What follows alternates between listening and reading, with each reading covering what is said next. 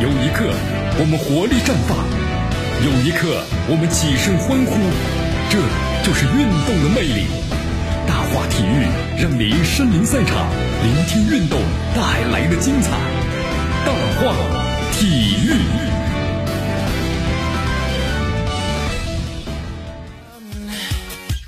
这里是大话体育，我是江南，继续锁定 FM 九十六点七，去关注的我们的节目。呃，这两天的话呀，咱们这个中超联赛呢，组委会分别在大连和苏州两个赛区呢，是介绍了一下联赛的前四轮的相关的情况。同时，在媒体的通气会上啊，大连赛区啊总协调呢郭炳炎也介绍了一下相关的情况。就是联赛呢，整个来说还是挺顺利进行吧，这是离不开大家的共同的这个努力的啊，这是肯定的，是不是？有序、健康，同时呢公平、精彩啊，每个人的付出和努力都要感谢。那么同时呢，我们说呢，也出现了一些问题吧。你比如说这个比赛的话呢，满足了广大球迷观赛的愿望，那么丰富了老百姓的这个业余化生活，这是肯定的啊。我们说这个体育本带有一种的拼搏向上的一种精神嘛。对于咱们中国整个的抗疫来说呀，体育的整个的恢复，联赛的恢复的话呢，它是一种的积极向上的作用。那么同时呢，今年这个联赛的话呢，得到社会各界的广泛关注，是深受大家所喜爱的。那么现在的话呢，就是前四轮比赛结束了啊，十六场比赛中总共进了四十九球，每场平均进球啊三点零六个。那么进球最多的场次就是呢，第一轮河南建业呢对阵江苏苏宁易购是七个球，平均的每场比赛的时间是五十二分钟五十五秒，其中最高的是第三轮的河南建业对阵广州富力，那么净比赛的时间呢是达到六十一分钟。十六场的比赛共有是二百三十二人呢，四个队员的登场比赛。二十三岁队员呢达到了七十人次，二十三岁球员的进球是两个。十六场比赛之中啊，出示红牌呢是三张，每场是零点一九张；黄牌是六十七张，每场是四点一九张。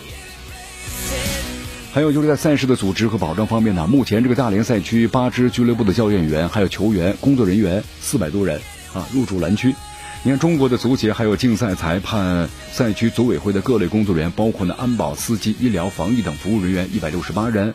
总共有是六百多人在蓝区工作，那么另外呢，蓝区的这两家食宿酒店呢，四百多人近五百人为整个赛事呢是保驾护航，包括呢在目前就一加起来的话，整个蓝区啊共有是就一千一百二十五人大连赛区的话。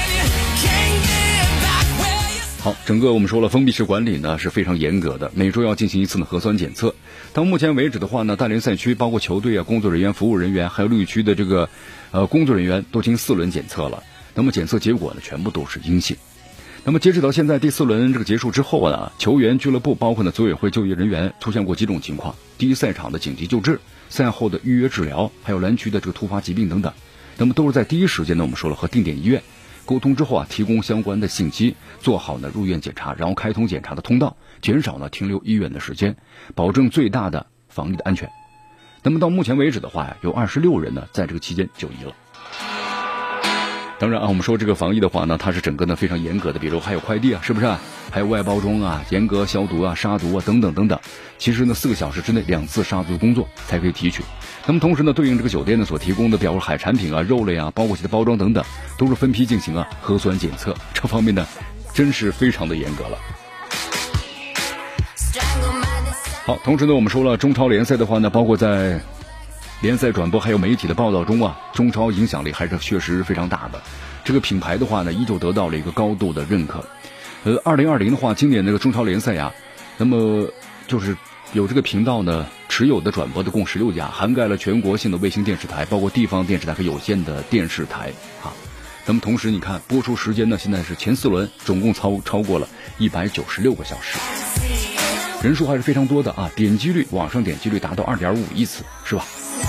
人数总和达到的是八千三百九十万人次，这个数字还是非常喜人的。啊，但是我们说后续工作的话呢，还确实面临着严峻的挑战吧。因为在这个随着联赛逐渐的进入深入了，有些问题引发了外界的关注，对吧？你看大家关心这个草皮的问题。第四轮比赛结束之后啊，竞赛组和比赛监督对三块比赛场地啊进行了这个检查和评估。那目前的话呢，体育中心有完成六场比赛，十二场呢准备要进行。那么大连青训体育场完成六场比赛，还有十三场要进行。那么就是关于这个草皮啊，还需要这个加强这个维护啊。那么接下来还有十余场的比赛，包括其他的两个体育中心啊，草皮更换。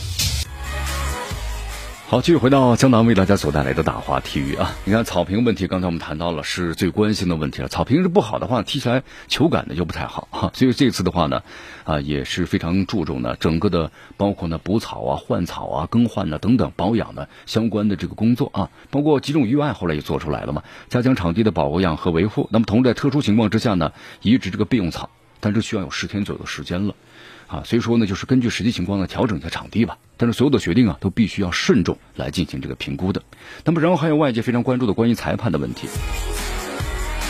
你看，郭炳炎在接受采访时表示啊，目前这个联赛的话呢，就是关于有争议的判罚呀，每年联赛都会有的啊。可能媒体或者球迷角度或专业角度有所不太一样。但是所有的程序都按照中国足协啊这个裁判委员会的规定来执行的。那么从前三轮比赛呢，基本的数据还有犯规，包括的罚球、破坏明显得分机会，五个方面是给予了宣讲怀疑。啊，赛区八个俱乐部的教练员呢，包括运动员全体的参加，让所有的运动员和教练员能够更加理解新规，理解这个判罚。那么最后的话呢，还有关于这个球迷就能不能进场的问题啊。对这个问题的话呢，郭炳炎又谈到了，他说这个球迷啊是足球赛事中的不可分割的一个重要群体，他们也希望呢疫情尽快的过去，也希望呢球迷尽快的回到场地上。呃，但是后续赛事能不能部分的开放呢？还需要呢尊重国家的防疫大局，要尊重地方政府还有地方防疫部门的意见。就现在呢还无法呢明确的答复。好的，朋友们，由于时间关系啊，今天的大话体育到此告一段落，我是江南，咱们明天见。